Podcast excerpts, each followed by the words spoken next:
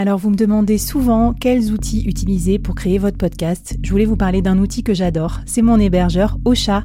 Ils sont partenaires du board et avec mon code promo que je vous mets en description du podcast, vous aurez un mois d'abonnement offert sur la formule Boost. Moi, ce que j'adore chez eux, c'est tous leurs nouveaux outils de podcast marketing euh, que je trouve incroyables.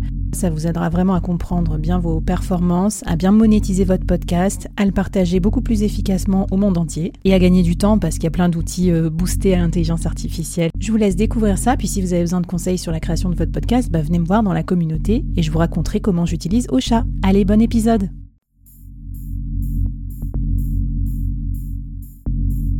Entreprendre en solo, en toute liberté, sans employé et développer un business rentable, scalable et durable, c'est possible.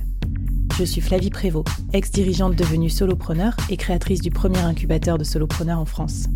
Avec ce podcast, j'ai voulu créer le board que j'aurais aimé avoir à mes côtés quand je me suis lancée en solo. Un board composé des meilleurs experts, disponible chaque semaine gratuitement à mon micro pour te donner des super conseils et te mettre au défi. L'épisode va commencer et je te préviens, ça va vite. Alors n'oublie pas de t'abonner à la newsletter pour recevoir les bonus.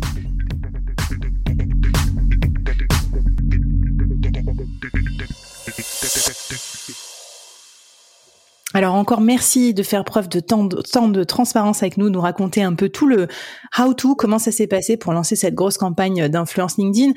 Bon, j'imagine que tu as déjà eu la question, mais Combien ça représentait dans votre budget, dans votre budget marketing Parce qu'on a vu déferler partout à Je pense que c'était hyper chouette de, de, voir cette opération de notoriété. En même temps, peut-être que certaines marques peuvent se dire oh là là, moi j'ai pas les moyens. On connaît pas trop les prix encore sur le sujet de l'influence. C'est difficile pour les marques de savoir ce qui est un bon prix, et c'est difficile pour les créateurs de contenu de savoir quel est, à quel prix valoriser aussi leur création. Ouais. Alors, euh, pour être hyper transparente, nous, ça a représenté à peu près euh, 20 à 30% du budget mensuel euh, marketing par mois. Donc c'est c'est pas des sommes euh, négligeables, hein, c'est vraiment euh, des, je, je suis consciente que c'est un gros budget. Malgré tout, je pense que si je dois donner un conseil à des marques qui nous écoutent, c'est que la répétition la répétition, pardon, euh, prime sur euh, le nombre d'abonnés. En fait, ça sert à mmh. rien d'aller signer pour moi un créateur à, euh, je sais pas moi, 5 000 euros, 10 000 euros, peu importe, une fois. Vaut mieux signer 10 à 100 euros.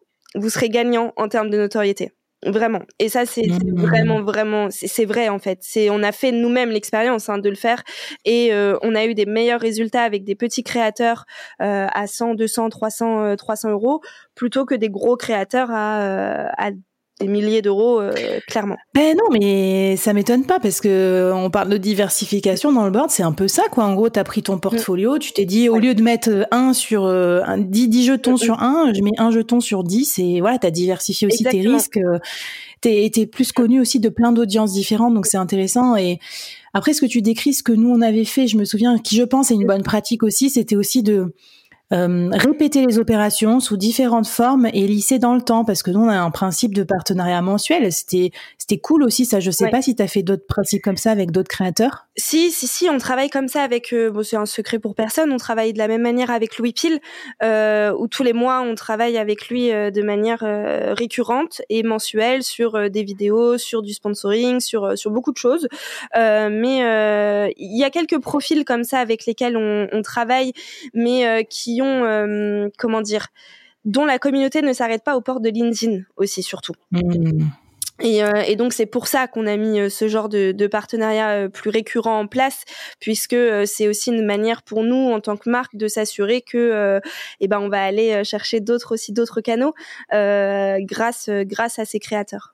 Ben en fait, tu as raison d'en parler aussi. Moi, je pense que c'est un des éléments pour augmenter mmh. ses prix euh, c'est euh, et j'en avais parlé, je pense sur LinkedIn avec Linker justement euh, parce qu'il il, il, montrait un petit peu en fonction du nombre de followers combien ça coûtait quoi les posts en gros. Et je lui ai dit comment tu traites ceux qui sont multimédia quoi, qui dépassent les frontières? Parce que c'est pas pareil d'être juste sur LinkedIn et d'avoir un podcast écouté 300 000 fois. Tu vois ce que je veux dire? Il y a un vrai gros travail. Et moi, il y a plein de gens qui m'écoutent et qui sont pas sur LinkedIn, qui ne connaissent pas cette bulle de filtre du LinkedIn un peu influenceur qui est quand même assez petite par rapport à la vraie vie, tu vois. Mm, mm. Ouais, clairement. Je, pense à, Claire Perrier, par exemple, qui est en train de percer sur Insta.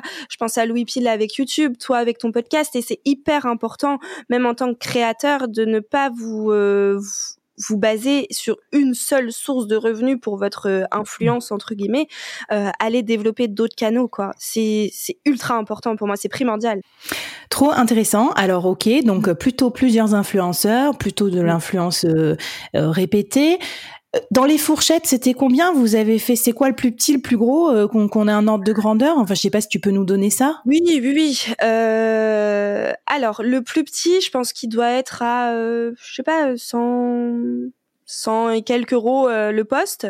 Euh, et puis le plus gros, on doit être euh, aux alentours de 2000, 2500, peut-être 3000 euros le poste.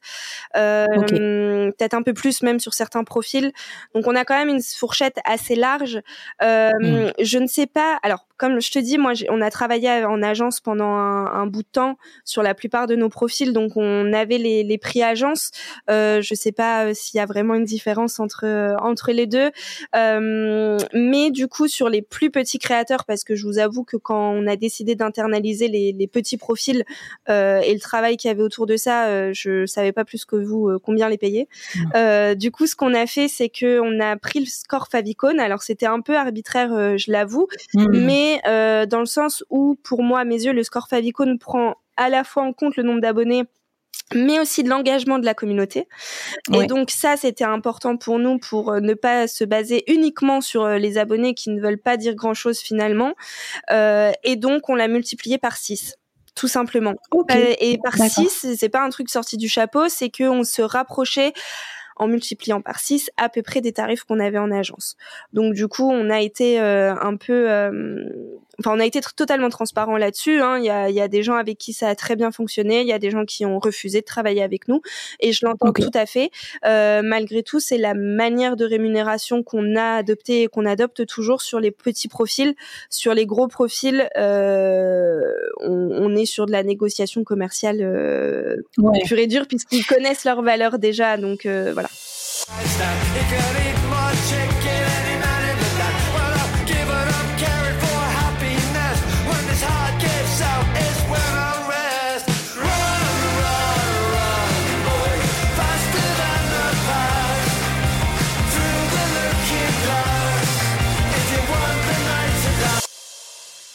Mais intéressant. Bah, c'est bien aussi, parce que tu as raison de dire pour les débutants, quand tu sais pas ce que tu vaux, euh, c'est bien d'avoir un référentiel de prix. Et après, moi, je dirais peut-être la complexité de ça, c'est quand tu es dans, sur du multimédia comme moi, où je vais avoir genre un peu le podcast, un peu la newsletter, un peu LinkedIn. Il y, en, a aucun qui est genre hyper balèze, mais tous mis bout à bout, ils sont intéressants. Et du coup, moi, j'avais fait des packages, et puis surtout, j'ai fait, moi, du, du brand content plutôt que de l'influence. Alors, c'est encore un autre sujet pour ceux qui sont pas spécialisés, c'est quand on prend euh, une marque ou un produit et on le met dans sa ligne éditoriale et on en fait un contenu euh, intéressant pour sa communauté, mais vraiment brandé, le board, intéressant. Enfin, c'est vraiment comme un, un, journal ferait un article avec euh, avec une marque. Donc c'est encore différent de l'influence où l'influence c'est dire bon voilà je suis content acheter ça. Euh, donc voilà, moi j'avais fait des packages un peu plus créatifs peut-être, je sais pas. Mais bon, et donc qu'est-ce qui qu'est-ce qu'il faut alors pour euh, appuyer son prix, euh, pour justifier son prix? Donc tu me dis un score potentiellement. ouais, le, quoi d'autre? Le score favicon. Après nous on a été hyper, on a été vraiment proactif hein, en tant que marque pour vu que c'est nous qui sommes allés les chercher. On avait déjà une idée de, de, de combien on était prêt à, à, mettre entre guillemets pour pour des postes. Donc donc ils ont pas vraiment eu besoin de de se vendre puisque je les avais déjà repérés. Trop bien. Merci pour nous. Mais, euh, euh, tu vois, dans l'optique où quelqu'un demain, euh, dans un marché plus mature, irait des marchés, faut quoi en backup Parce que c'est pas juste coucou, je suis Flavie, le board c'est génial, achetez-moi un truc. Tu vois, il y a T'as as besoin de quoi comme preuve pour que ça, ça t'inspire confiance? Leur expertise.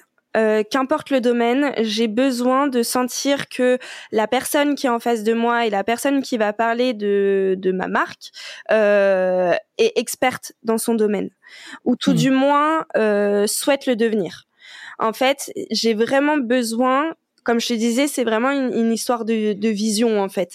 Euh, en soi, je m'en fiche que les posts fassent 20, euh, 30 likes ou 10 000. Euh, moi, ce que je veux, c'est vraiment une personnalité auquel la communauté peut s'attacher et peut croire.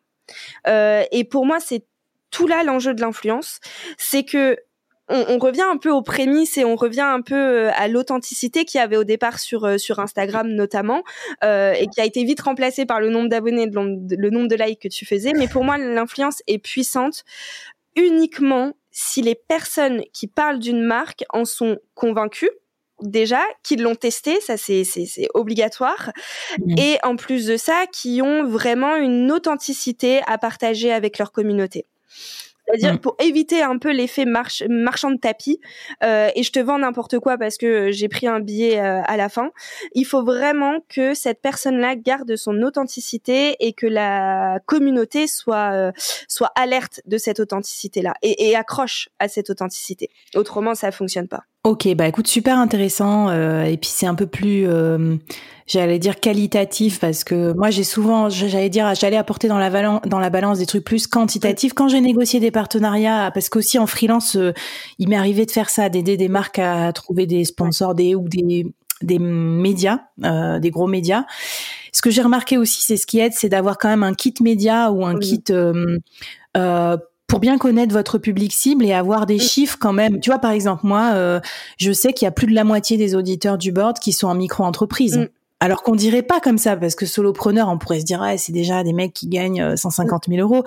Bah non, pas encore. Enfin, c'est des wannabes. Mais donc, je connais ce chiffre parce que j'ai fait des enquêtes depuis trois ans sur euh, les abonnés de ma newsletter, euh, sur ma page entreprise LinkedIn. Donc, tu vois, il y a, je trouve qu'il y a une démarche de connaissance client aussi parce que ça suffit pas de dire ma communauté, elle est comme ça. Qu'est-ce qui te prouve? Et moi, parfois, j'ai été surprise entre ce que je pensais les gens avec qui je discutais et puis en fait au final le, les statistiques de la communauté. Ouais ouais carrément. Alors moi quand je dis garder son authenticité, euh, c'est garder son authenticité pour se vendre auprès des marques parce que pour moi c'est c'est ça qui compte.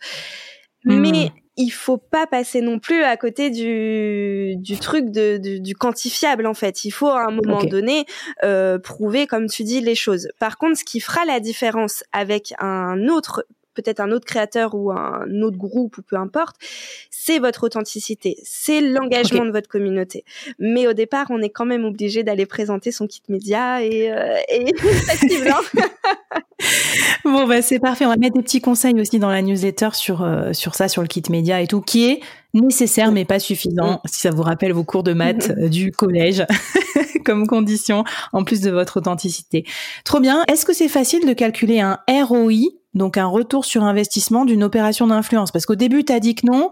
Moi, dans le podcast, je trouve que c'est pas très héroïste dans le sens où en fait les gens ils sont en train de faire autre chose et puis ils pensent à toi trois mois plus tard, mais je peux pas prouver que c'est forcément euh, parce qu'ils m'ont écouté qu'ils vont euh, s'abonner chez Abby. Donc tu vois, quel est ton avis là-dessus de marketeuse? Alors c'est exactement la même chose euh, que toi pour le podcast, notamment sur LinkedIn, parce que je sais que sur Instagram on a de plus en plus la possibilité d'aller d'aller traquer en fait hein, d'où d'où ça vient et d'aller les les targeter, de les, rechercher. Sur LinkedIn, très peu. Donc du coup, en fait, euh, comme je disais, moi, on, travaille un peu euh, aux tendances. On voit comment ça, ça prend ou ça ne prend pas en fonction des campagnes qu'on lance. Euh, et puis la notoriété, la notoriété dans tous les cas, c'est quelque chose que tu peux très peu difficilement en tout cas euh, qualifié. Par contre, on sait euh, là à l'heure actuelle que sur LinkedIn, on est euh, et j'ai pas honte de le dire top of mind sur sur les ah, les logiciels de facturation et de compta pour les freelances. Et donc ça c'est hyper puissant mais malgré tout, c'est un pari risqué parce que c'est difficilement quantifiable. Alors, il y a toujours ce truc de code promo, de lien d'affiliation qu'on met toujours en place, mais les gens n'ont pas forcément la, la démarche euh, de, de l'utiliser parce qu'ils vont penser, comme tu dis à toi, dans une semaine, deux semaines, ils vont taper dans Google et puis bah Comment tu sais qu'ils viennent de, du poste de Claire ou du poste de, de Moi, maintenant, je fais attention, tu sais. Mais avant, je faisais pas du tout ça. Je m'en foutais exactement. J'allais dans Google, je tapais le truc et j'achetais. Maintenant, je fais un peu attention quand c'est des créateurs que j'aime bien et tout. Je me rappelle qu'ils ont fait une vidéo spécialement sur ça. Du coup, je vais chercher leur lien. Mais j'avoue, c'est un peu chiant. ouais, c'est pas du tout des, des, des, hum, habitudes qu'on a euh, en tant que consommateur. Donc, euh, c'est, c'est vraiment difficile et surtout sur LinkedIn de traquer euh, les, les résultats d'une campagne. En tout cas, de manière très factuel, mais si on prend un peu euh, un œil un peu plus macroscopique et qu'on prend un peu du recul sur tout ce qu'on a fait, on se dit que oui, ça a fonctionné et, euh, que ça, ça paye. Mmh.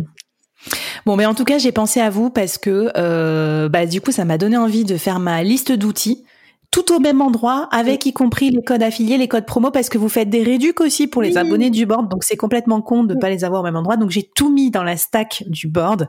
Je vous la mets aussi dans l'épisode, dans la newsletter et tout comme ça. Plus d'excuses. C'est le début d'année, vous changez vos logiciels de compta, vos trucs, vos banques, vos machins, parce que c'est toujours ce qu'on fait en début d'année. et ben vous allez vous retrouver euh, Abby dans euh, dans les liens. Trop bien. Écoute, euh, merci Lou. Ben, merci à toi. On passe à la dernière étape. C'est parti. Comment réussir euh, son partenariat Parce que c'est bien sympa de closer, de signer, tout ça, you, mais c'est pas encore le moment de déboucher le champagne. Des partenariats de marque, d'influence, de brand content, c'est beaucoup de travail des deux côtés. Et donc on va regarder ensemble comment faire pour que ça soit une réussite, parce que j'ai pas envie que vous soyez complètement traumatisés et j'ai envie que vous puissiez mettre ça à votre actif de solopreneur de manière durable. C'est parti pour le dernier épisode de la série.